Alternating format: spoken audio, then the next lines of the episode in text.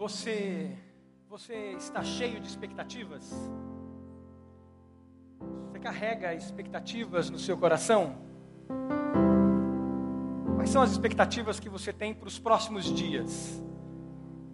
Próximas semanas? Para o Natal?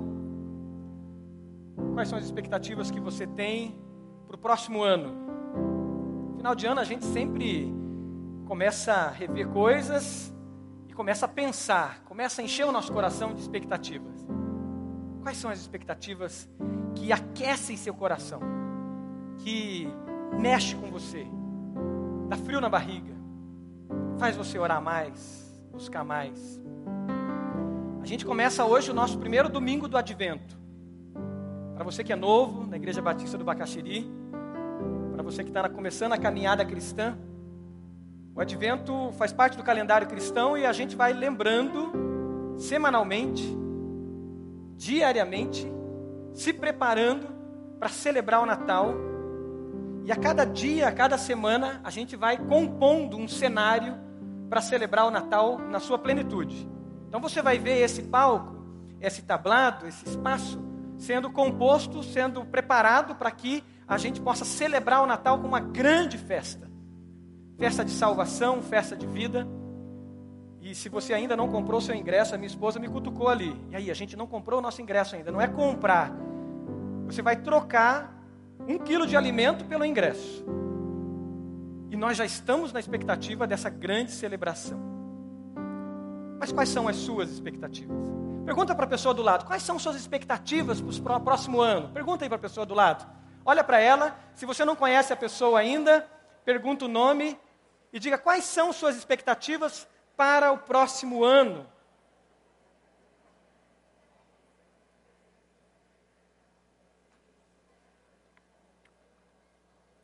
Você conheceu alguém novo? Olha para o outro lado, vê se tem alguém que você não conhece. Pergunta o nome dela. Quais são suas expectativas para o próximo ano?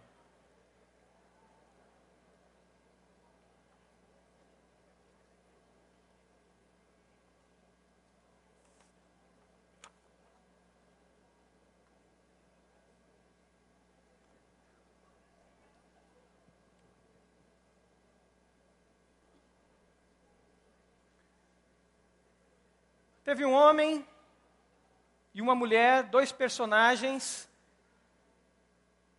da história de Jesus que tinham seus corações cheios de expectativa. E a expectativa do coração deles estava alinhada ao coração de Deus.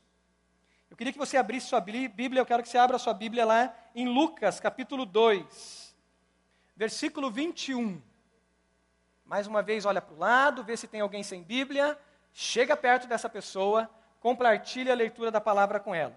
Lucas capítulo 2, versículo 21. A gente vai conhecer um, um pouco a história desses dois personagens, da história de Jesus, que tinha o seu coração cheio de expectativas.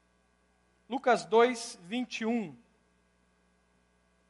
Na frente da cadeira tem um bolso, tem lápis. Pegue esse lápis para você sublinhar, anotar aquilo que Espírito Santo falar ao seu coração, saltar aos seus olhos. E também no meio do, do boletim tem um esboço para você também anotar aquilo que Deus, aquilo que o Espírito Santo for trazendo para você como desafio. Lucas 2,21 diz: Completando-se os oito dias para a circuncisão do menino, foi-lhes posto o nome de Jesus, o qual lhe tinha sido dado pelo anjo antes dele nascer. Completando-se o tempo da purificação deles, de acordo com a lei de Moisés, José e Maria o levaram a Jerusalém para apresentá-lo ao Senhor, como está escrito na lei do Senhor: todo primogênito do sexo masculino será consagrado ao Senhor. E para oferecer um sacrifício, de acordo com o que diz a lei do Senhor, duas rolinhas ou dois pombinhos. Havia em Jerusalém um homem chamado Simeão, nosso primeiro personagem, que era justo e piedoso, e que esperava a consolação de Israel e o Espírito Santo estava com ele. Fora-lhe revelado pelo Espírito Santo que ele não morreria antes de ver o Cristo do Senhor. Movido pelo Espírito Santo, ele foi ao templo. Quando os pais trouxeram o menino Jesus para lhe fazerem o que requeria o costume da lei, Simeão olhou e tomou nos braços e louvou a Deus, dizendo: Ó soberano, como prometeste, agora podes despedir em paz o teu servo, pois os meus olhos viram, já viram, a tua salvação, que preparaste à vista de todos os povos, luz para a revelação aos gentios e para a glória de Israel, teu povo. O pai e a mãe do menino estavam admirados com o que fora dito a respeito dele. E Simeão os abençoou e disse a Maria, mãe de Jesus: Este menino está destinado a causar queda e soerguimento de muitos em Israel, a ser um sinal de contradição, de modo que o pensamento de muitos corações será revelado. Quanto a você, uma espada atravessará a sua alma. Estava ali a profetisa Ana, filha de Fanuel, da tribo de Asser. Era muito idosa, tinha vivido com seu marido sete anos depois de se casar. E então permanecera viúva até a idade de 84 anos nunca deixava o templo, adorava a Deus, jejuando e orando dia e noite. Tendo chegado ali naquele exato momento, deu graças a Deus e falava a respeito do menino a todos que esperavam a redenção de Jerusalém. Depois de terem feito tudo o que era exigido pela lei do Senhor, voltaram para casa, para sua própria cidade, Nazaré, na Galiléia. Oremos. Senhor, é a tua palavra o Senhor já tem falado aos nossos corações. E nós pedimos que diante da tua palavra, o Senhor abra os nossos olhos, traga revelação, traga clareza, discernimento e alinhe as nossas expectativas, as expectativas do Senhor. Que teu Santo Espírito tenha toda a liberdade em nossas vidas. Em nome de Jesus. Amém? Simeão faz parte dessa galeria, dessa lista de homens e mulheres, assim como Ana, que carregavam no coração expectativas, que tinham entendimento da palavra de Deus, que buscavam conhecer a Sua palavra e, entendendo a Sua palavra, pela revelação de Sua palavra, andavam, se moviam, cheios de expectativa. O advento afina o nosso coração para isso, alinha o nosso coração ainda mais. É mais um movimento nosso, de alinhamento nosso com o coração de Deus, com as expectativas de Deus sobre nós e para nós. Eu tive uma experiência bem bacana ano passado com as crianças de vivenciar o, o advento todos os dias. Então, todo dia nós parávamos antes de dormir e nos reuníamos e ali nós líamos uma história, preparando para o advento. As igrejas reformadas, elas têm esse hábito, e naquele período que eu fiquei fora, eu frequentei algumas igrejas reformadas. Então nós ganhamos um, um, uma folha grande, com tipo um quebra-cabeça, aonde cada dia nós abríamos ali e líamos um texto, e aquilo gerava uma expectativa muito grande nas crianças. Todo dia eles queriam, pai, e aí? Nós não vamos ler hoje? Hoje não vai ter o advento? Mas tinha alguma coisa também que atraía muito eles. Era um chocolate que tinha embaixo daquele quebra-cabeça. Então, além do texto bíblico, eles estavam ansiosos para saber qual era a figura que vinha na forma de um chocolatezinho. E todos os dias nós fazíamos isso. Um dia eu esqueci, eles começaram a cobrar, mas não vai ter o advento? Tem que ter o advento. Eu, nossa, como eles amam. Até do que reunir a família e a gente poder ter aquele tempo juntos. Existe algo muito maior do que correr, comprar, organizar. Uma expectativa muito maior, que está além das aparências, que está além dos programas normais sejam religiosos, sejam programas de mercado, da, da economia, do sistema político ou do sistema econômico, que nos força a entrar num, num processo de obrigação, porque precisa ter isso, precisa ter aquilo, o Natal tem que ter isso, o Natal tem que ter aquilo.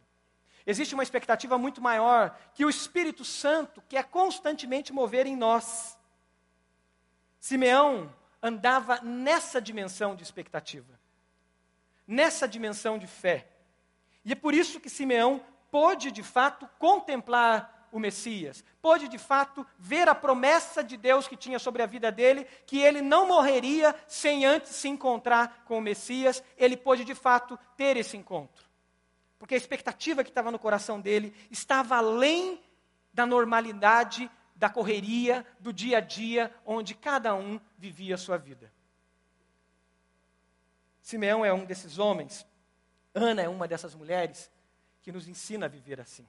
Você levantou hoje com expectativas? Você levanta para trabalhar com expectativas do mover de Deus? Levanta para ir à escola, à faculdade, aquele curso que você faz? Você caminha na vida, nessa jornada, com expectativas do mover de Deus? Ou a vida é uma rotina muito chata, vamos se dizer, de viver? Ou uma rotina numa ansiedade de um novo prazer, de um novo lazer, de um novo programa que criaram. Ah, eu vi no Facebook tal coisa, então eu preciso fazer isso porque deve ser muito legal. Ah, eu vi isso na televisão e eu preciso fazer aquilo porque deve ser muito bom. E a gente fica preenchendo a nossa vida de programas, e a nossa expectativa vira uma expectativa de programas que são criados sobre nós, mas não são as expectativas do mover de Deus. Você veio para esse culto com uma expectativa do mover de Deus na sua vida? Deus tem um desejo. A vontade de Deus, quando nos reunimos como igreja, em unidade, todas as gerações, as crianças, adolescentes, jovens, senhores, senhoras, é o mover dele e o milagre dele acontecendo nas nossas vidas. Assim como acontece no dia a dia. Mas aqui o povo reunido. Você tem a expectativa que hoje você sairá daqui com o milagre de Deus na sua vida? Diga amém. Amém. O Senhor tem algo especial para mim e para você. O Senhor já tem falado com você nesse culto e tem muito mais para acontecer. A expectativa do mover de Deus movimenta o sobrenatural na nossa direção. Quando nós estamos alinhados assim. Simeão tinha isso. Ana vivia isso. Mas tem algumas coisas que a gente pode tirar desse texto ainda mais, que ajuda nos a entender essas expectativas que de fato podem transformar nossas vidas e a história. A primeira característica que a gente pode extrair, entender, que o Espírito Santo pode nos trazer como clareza para vivermos essa expectativa que transforma nossas vidas e a história, é que essas expectativas são movidas pela fé e não por aparência. É um caminhar pela fé e não aparente. Simeão se levanta naquele dia. Mais uma vez ele vai ao templo. Mais uma vez o seu coração aquece para essa promessa de Deus. Ele já era um homem idoso. Os dias estavam se passando. Será que a promessa vai se cumprir? Será que eu vou ver com os meus olhos o Messias? As dúvidas vêm, os questionamentos tomam conta da vida da gente, porque o tempo está passando e a coisa não aconteceu. A resposta ainda não veio. Mas naquele dia, um movimento do Espírito Santo no coração de Simeão acontece e ele é impulsionado a ir ao templo. Já aconteceu isso com você? De você perceber o Espírito Santo te impulsionando a alguma coisa? Eu lembro de ouvir meus pais, quando era criança, contarem histórias desses movimentos do Espírito Santo. E uma expressão que eles usavam era: eu estava andando em comunhão com Deus. Era uma expressão deles. E o Espírito Santo me falou. E eu ouvia essas coisas do meu pai, e quando eu ia ler Atos, quando eu li Atos pela primeira vez, que eu acho que eu tinha uns nove anos de idade, que eu pude ler Atos assim, eu falei, nossa, como é parecido o que acontece com Atos e acontece na vida deles. E aquele andar em comunhão, como eles diziam, sempre tinha algumas histórias de Deus guiando para algum lugar. Simeão fez isso nesse dia. Foi sensível e obediente à voz do Espírito Santo, foi ao templo. Naqueles dias, tinha-se uma expectativa muito grande. A expectativa era também da vinda do Messias, a mesma expectativa que existia na vida de Simeão existia no povo. Existia também nos líderes religiosos daquela época. Os dois tinham expectativas da vinda do Messias, mas tinha algo que diferenciava eles. As expectativas do povo e dos líderes religiosos da época dizia que o Messias viria com poder. E ele libertaria o povo da opressão de Roma, que oprimia, que escravizava que o Messias viria e esse Messias realmente tomaria de novo o poder, governaria, Israel seria a glória das nações.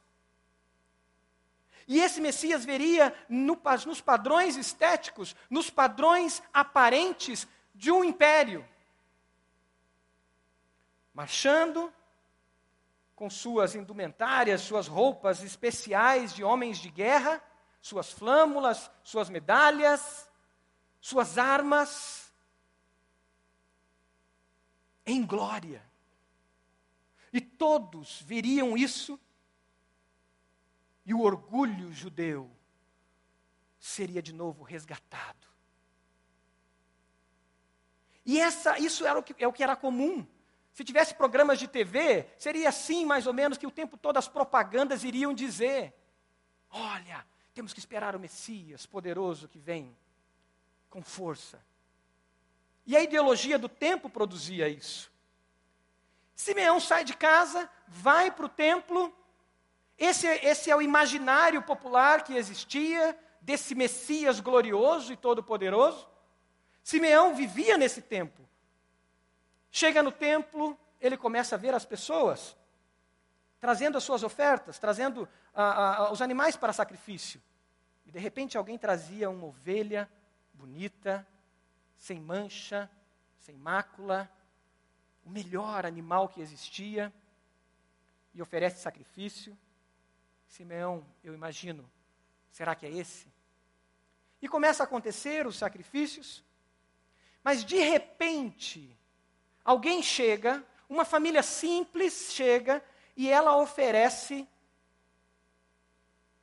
pombinhos. Por que, que eles ofereceram pombinhos? E não um cordeiro. Porque a lei falava de um cordeiro. Abre lá em Levítico capítulo 12, se você quiser guardar esse texto até para ler melhor em casa. A lei falava de um cordeiro. E eles oferecem pombinhos. Oferecem animaizinhos que estavam soltos, que você podia pegar, podia caçar na rua, nos campos. Levítico 12 fala realmente da oferta, quando a mulher, depois que tivesse o bebê, ela deveria fazer uma oferta de purificação. Pois ao nascimento do bebê teria contato com sangue. E o contato com sangue tornava a pessoa impura. As leis cerimoniais judaicas falavam disso. Isso até preservou o povo no deserto de muitas e muitas doenças que eram contagiosas e poderia acontecer via o sangue, o contato com o sangue. E essa tradição continuou até os tempos de Jesus. E a família de Jesus, obediente à lei, ela segue todos os procedimentos da lei, como uma boa família judaica.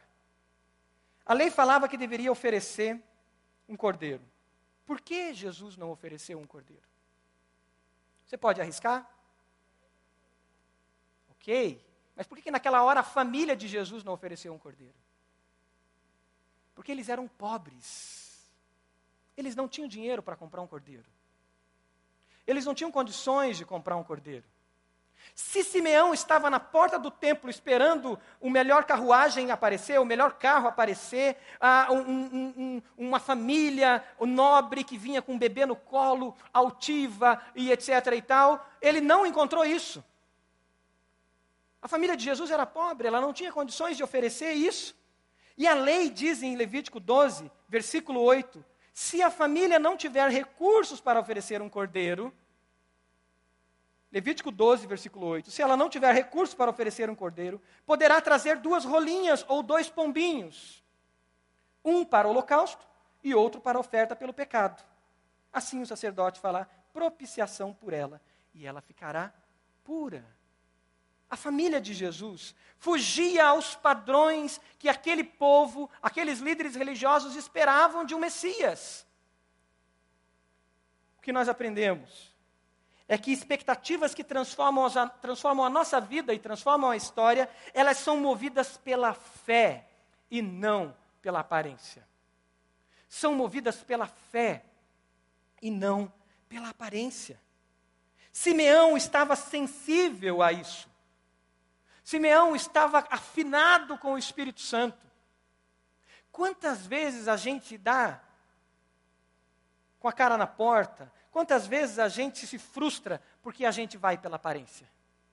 Já aconteceu isso com você? Comigo já. Fui. Fui pelo discurso, fui pela aparência, fui pelo carro, fui pela casa, fui por isso, fui por aquilo. Não, não é assim. Nós somos intimados pela nossa sociedade a viver assim. Somos forçados pela nossa própria natureza pecaminosa a agir assim. E Deus nos surpreende. Deus nos surpreende. Simeão, ele tinha essa sensibilidade com o Espírito Santo de estar atento a tudo e a todos. E essa atenção, essa comunhão com Deus, fez ele perceber naquela família simples, que entrava ali com aqueles pombinhos, aquelas rolinhas, e de repente essa família vai oferecer o sacrifício, quebrando toda a expectativa do povo da época. Simeão não estava preso a esses padrões estéticos.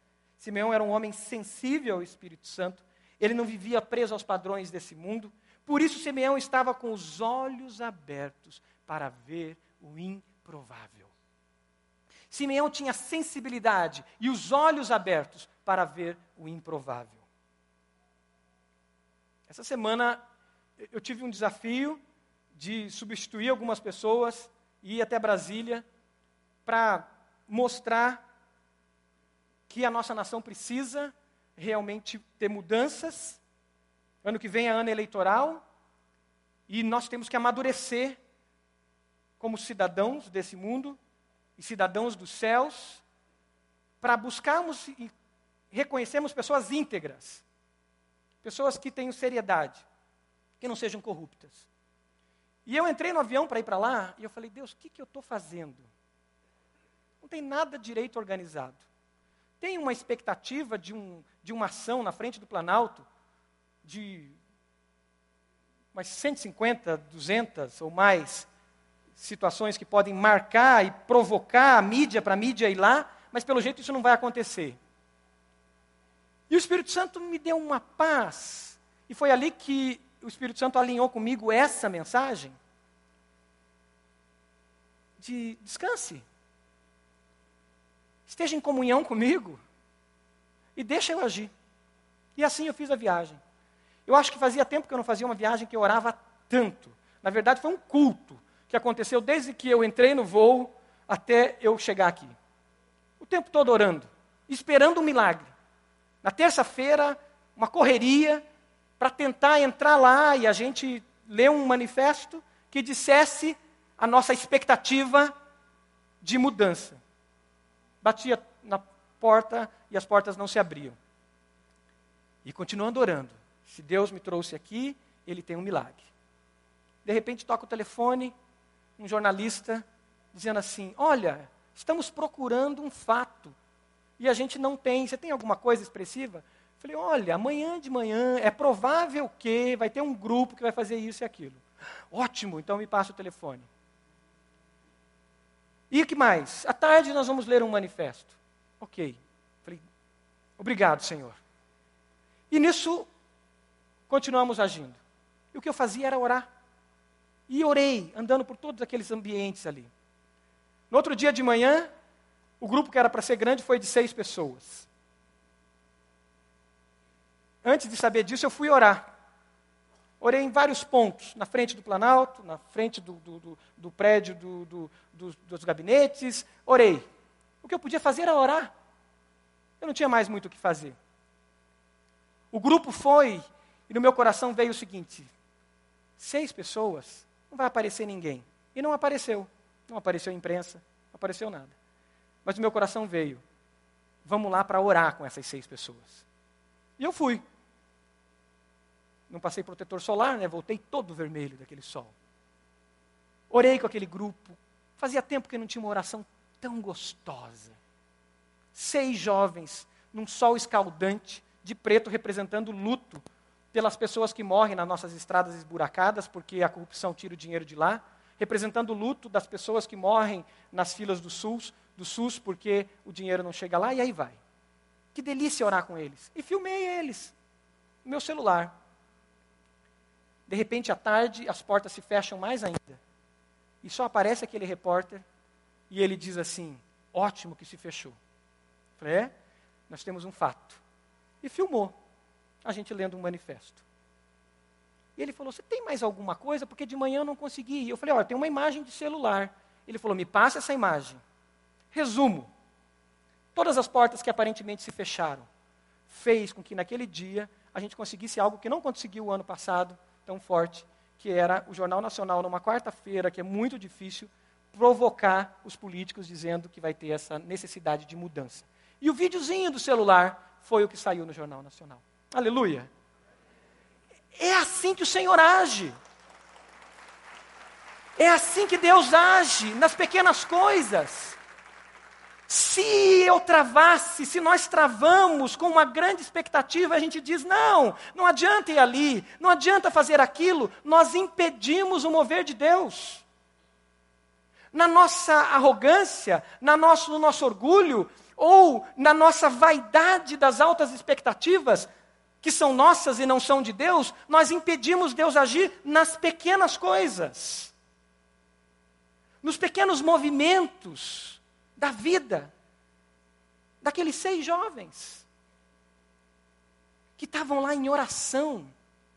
Em oração. Eles não estavam fazendo uma apresentação, eles estavam orando. Então, sabe o que estava acontecendo? Eles estavam movendo os céus antes de mover a terra. É a oração que move a história. Ela nos alinha as verdadeiras expectativas. Você tem tomado suas decisões baseadas na aparência, nas coisas, nas aparências das pessoas e das coisas? Ou as suas decisões estão sendo dadas e tomadas pela fé? Você está sensível aos improváveis que Deus colocou em seu caminho? Pessoas e circunstâncias? Ou na sua mente só vem um Hollywood, só vem as imagens hollywoodianas. Simeão nos ensina essa fé obediente, de andar movido pelo Espírito Santo, de estar sensível e dizer: Espírito Santo, o que eu devo fazer agora? Senhor, para onde eu devo ir agora? Me mostra, abre as portas. E não andar pelas nossas próprias forças. Simeão conhecia o Antigo Testamento, Simeão e Ana conheciam as profecias do Antigo Testamento. Ele estava seguro, não é uma fé cega, que é um salto no escuro, não é uma expectativa cega, uma expectativa fantasiosa. Não, é uma expectativa fundamentada primeiro em obediência à palavra. Qual é a sua relação com a palavra de Deus? Ontem, quando a gente lia com as crianças, Miqueias profetizando aonde Jesus nasceria. Oséias profetizando que Jesus fugiria para o Egito, aquilo que pareceria ser risco de vida e foi risco de vida sobre a vida de Jesus, era um movimento de Deus cumprindo profecias lá de trás. Qual é a relação nossa com a palavra de Deus, com as promessas da palavra de Deus, com o conhecimento dela? Simeão andava fundamentado nisso. O Espírito Santo falava a partir de um fundamento que era a palavra de Deus no coração de Simeão. O Espírito Santo vai falar com você quando a sua vida estiver sedimentada, a sua vida estiver fundamentada na palavra e na oração. Não espere experiências da presença de Deus e do mover de Deus se você não é apaixonado pela palavra, se você não tem gastado tempo lendo a palavra, se você não está alimentado por ela. Nós precisamos dela. Simeão estava assim.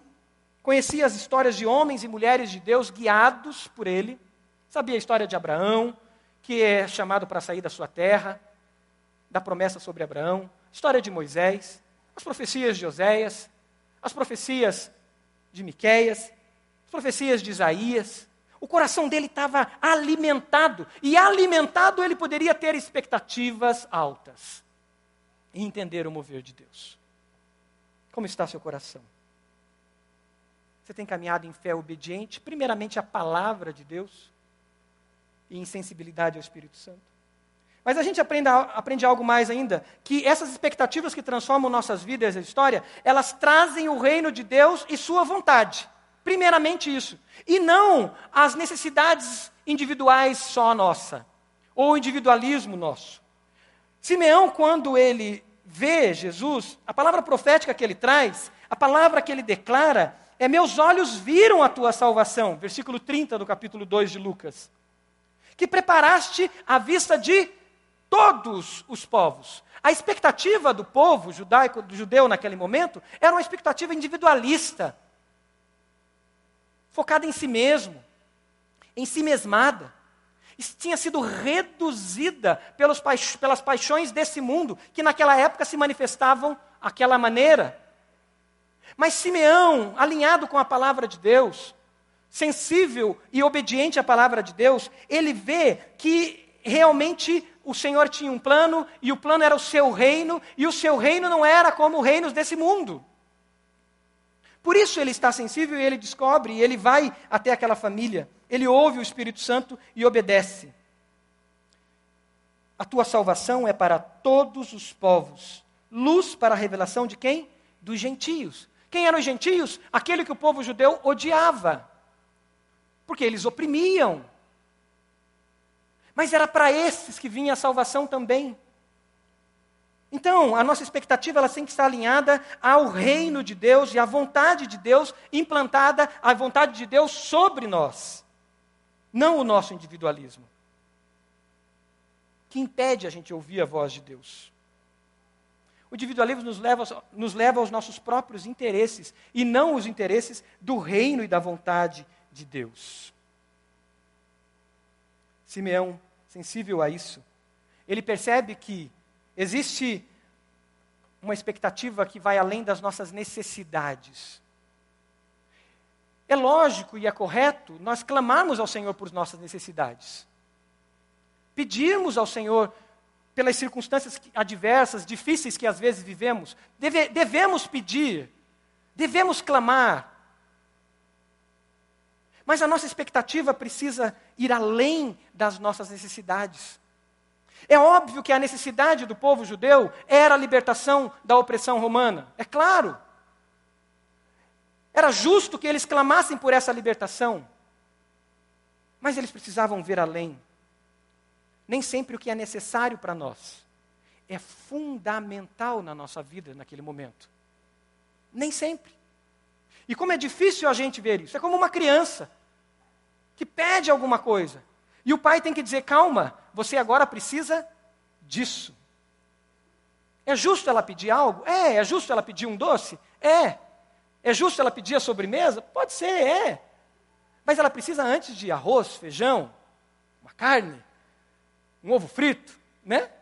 Ela deu risada ali, a pequena. ela precisa disso, é o fundamental para ela agora. E muitas vezes nós somos como crianças que ficamos chorando, esperneando por alguma necessidade, justa muitas vezes, e Deus diz: Ok, eu estou te suprindo, eu estou te sustentando, mas tem algo que é fundamental na tua vida que eu quero te dar, e você tem que estar sensível à minha voz para que eu te dê força, vigor, eu te dê vida, para que você possa experimentar todas as outras respostas minhas. É por isso que Jesus ensina a gente a pedir primeiramente o seu Primeiramente o seu reino e a sua justiça, e as demais coisas vos serão acrescentadas. O seu reino e a sua justiça, e as demais coisas vos serão acrescentadas. O individualismo nos leva às guerras. Tiago, capítulo 4, versículo 1, se você quiser anotar para você ler em casa com tempo e meditar. Tiago 4, versículo 1 diz assim: De onde vêm as guerras e contendas que há entre vocês? Não vem das paixões que guerreiam dentro de vocês? Vocês cobiçam coisas e não as têm. Matam e invejam, mas não conseguem obter o que desejam. Vocês vivem a lutar e a fazer guerras. Não têm porque não pedem. Quando pedem, não recebem, pois pedem por motivos errados, para gastar em seus prazeres. Esse evangelho triunfalista, individualista, que é pregado, infelizmente, muitas vezes na televisão e nos rádios, nas rádios, na internet, a gente capta ele, é um evangelho que tem frustrado pessoas. Pessoas machucadas. Porque são ensinadas a olhar para o seu próprio umbigo, a viver esse triunfalismo. E não são ensinadas a entender e buscar o reino de Deus e a sua justiça.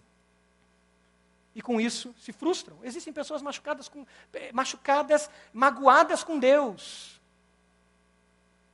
Mas Jesus nos ensina a buscar o seu reino, a sua justiça, a verdade. E a entender que Ele quer agir em nós no fundamental, no essencial. E a partir daí, ouvir as nossas necessidades.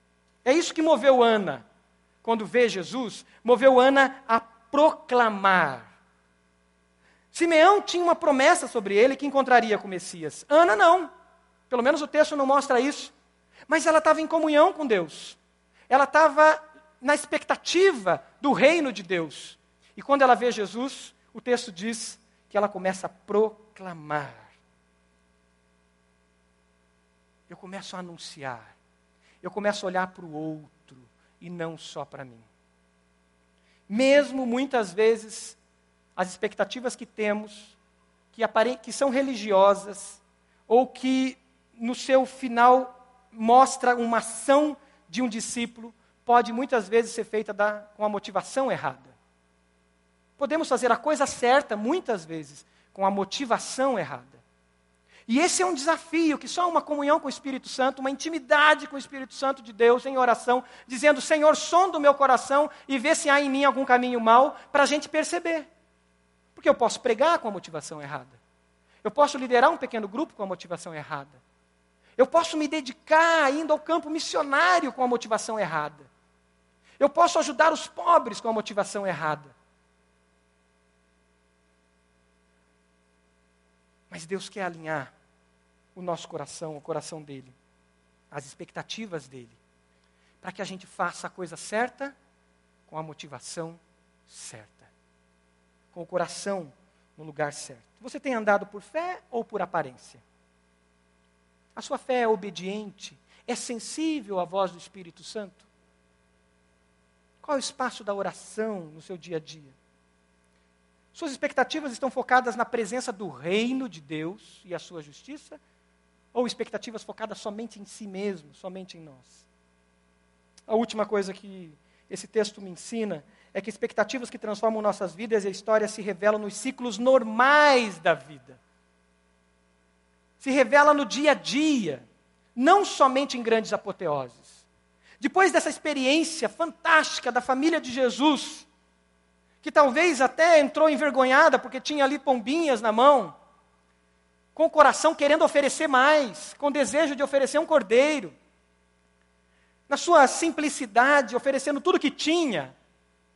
Depois dessa apoteose, dessas palavras proféticas sobre eles, tanto de Simeão quanto de Ana, eles voltam para casa, para o dia a dia.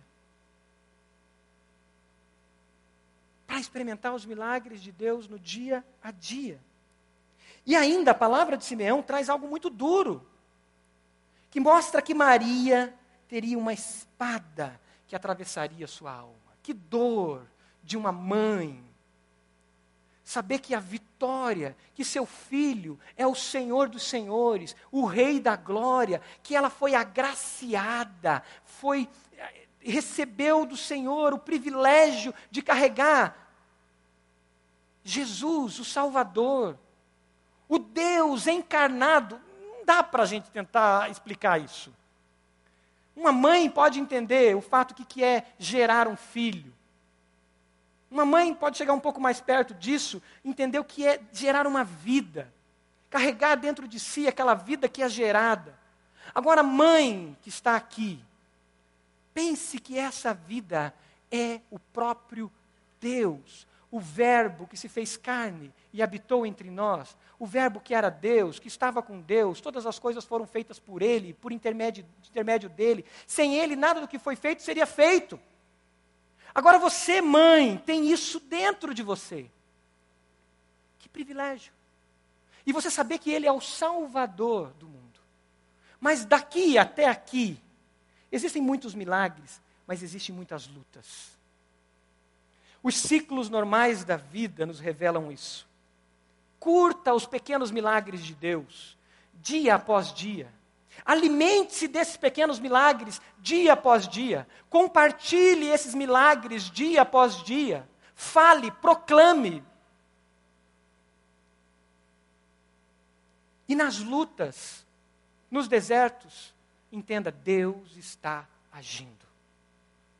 Você está vivendo um momento de luta, momento de deserto. Deus está agindo. E peça para que Ele abra seus olhos para você ver os milagres que Ele já está fazendo. Para Ele mostrar as portas que já estão abertas. E que de repente, com os olhos normais, carnais, a gente não pode ver. Um exercício de confiança em meio às tempestades. Um exercício de crer. Hoje de manhã, enquanto eu passava uma lida nesse sermão, eu comecei a cantar um hino que eu ouvia minha família cantar nos momentos de luta. Que diz assim: Mas eu sei quem tenho crido, e estou bem certo que é poderoso para guardar o meu tesouro até dia final. E a estrofe da frente diz: Não sei o que de mal ou bem aqui enfrentarei. Se mal ou áureos dias vêm, se lutas eu terei. Mas eu sei em quem tenho crido. Amém? E estou bem certo que Ele é poderoso. Hebreus 12, nos mostra isso. Portanto, vocês, nós que conhecemos a palavra, você que começou a caminhar com Jesus agora e começou a ver o poder da palavra de Deus, começou a ler a sua Bíblia, se apaixonar por ela, você que está conhecendo a palavra de Deus, portanto, nós que estamos rodeados por tão grandes nuvens de testemunhas que estão registradas na palavra, que mostram o milagre de Deus, que mostra, mostra as lutas, mas mostra que não devemos desistir, que devemos perseverar. Vocês que estão rodeados por essas nuvens e testemunhas, livrem-se de tudo que atrapalha. Talvez esse óculos de ver pela aparência. Talvez a angústia de querer fazer o que todo mundo faz, que a gente vê no Face e vê em tantos lugares.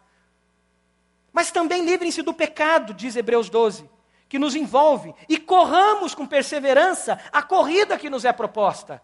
E ainda diz: tendo os olhos fitos em quem? Jesus. Diga comigo, Jesus, os olhos fitos nele, autor e consumador da nossa fé. Ele, pela alegria que lhe fora proposta, suportou a cruz, desprezando a vergonha, assentou-se à direita de Deus. Ele tinha uma expectativa.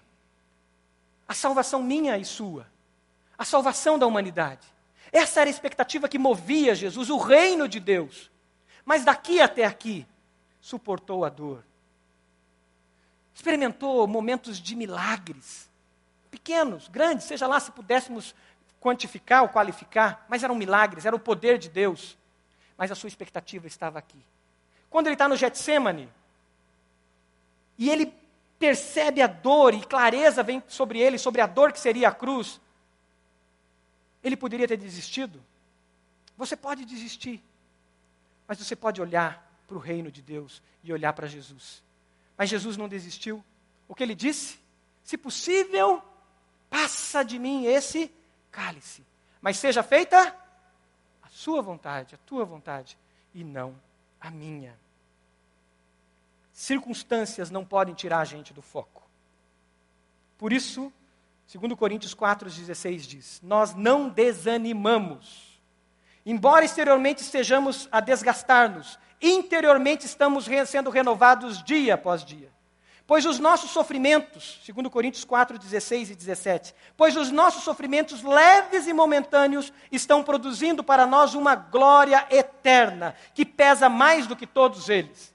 Assim, fixamos os olhos não naquilo que se vê, mas no que não se vê, pois o que se vê é transitório, mas o que não se vê é eterno. Você pode fechar seus olhos.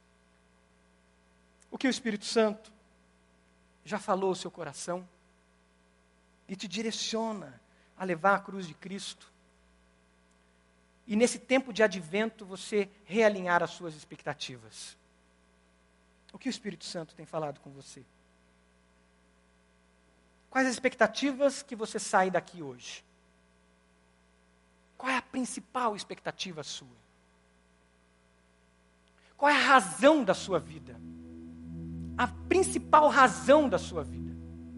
Quais são os fundamentos que você mesmo há três dias convertidos, um mês, cinco meses, dez anos, trinta anos, você tem como base para você?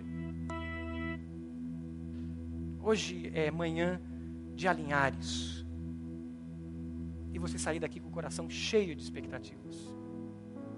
Enquanto a igreja está orando, enquanto o Espírito Santo está falando nos corações nessa manhã, eu quero convidar você, que veio aqui porque foi o Espírito Santo que te trouxe.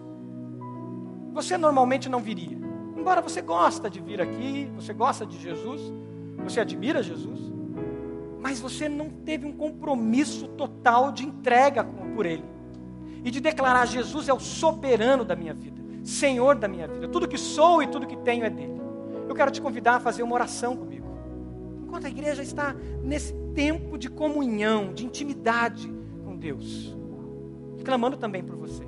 Eu quero te convidar a fazer essa oração. Repita ela comigo. Diga: Senhor, eu sei que sou pecador, que eu sou pecadora. Eu gosto do Senhor. Eu até oro. Mas eu não me entreguei totalmente a Ti. Por isso, Senhor, nessa manhã, eu me entrego a Ti. Eu me arrependo dos meus pecados. Eu confesso que estou longe de Ti. E eu entrego toda a minha vida a Ti.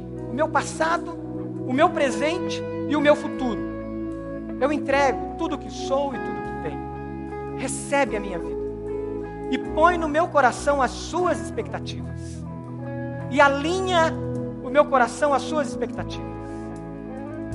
Porque eu te amo, eu creio que o Senhor morreu pelos meus pecados e ressuscitou. A minha vida é tua, Jesus. Em teu nome é que eu Enquanto a igreja ora, eu quero que você que fez essa oração, levante uma das suas mãos para eu te conhecer e a gente orar com você. Amém. Deus abençoe essa senhora aqui. Amém. Deus abençoe aquele jovem rapaz lá, aquela jovem senhora ali. Deus abençoe em nome de Jesus. Deus abençoe em nome de Jesus. Aqui no meio, Deus abençoe em nome do Senhor Jesus. Mais alguém, Deus abençoe em nome do Senhor Jesus. Deus abençoe, Deus abençoe em nome do Senhor Jesus. Mais alguém à minha direita aqui. Amém. Deus abençoe em nome do Senhor Jesus. Deus abençoe essa senhora em nome do Senhor Jesus. Que o Espírito Santo cele seus corações e te dê essa alegria e essa esperança. Nós vamos nos colocar de pé. Pastor Wellington, pastor Edmilson estão aqui na frente. Eu quero que você cante essa, essa estrofe, essa, essa primeira parte dessa canção, em oração, declarando isso de todo o coração. Enquanto você canta, eu quero te convidar, você que levantou a sua mão, para vir aqui, que esses pastores que estão aqui, esses líderes, querem te conhecer e orar por você individualmente aqui na frente. Então venha, venha rápido. Enquanto nós cantamos, venha em nome de Jesus. Venha para frente.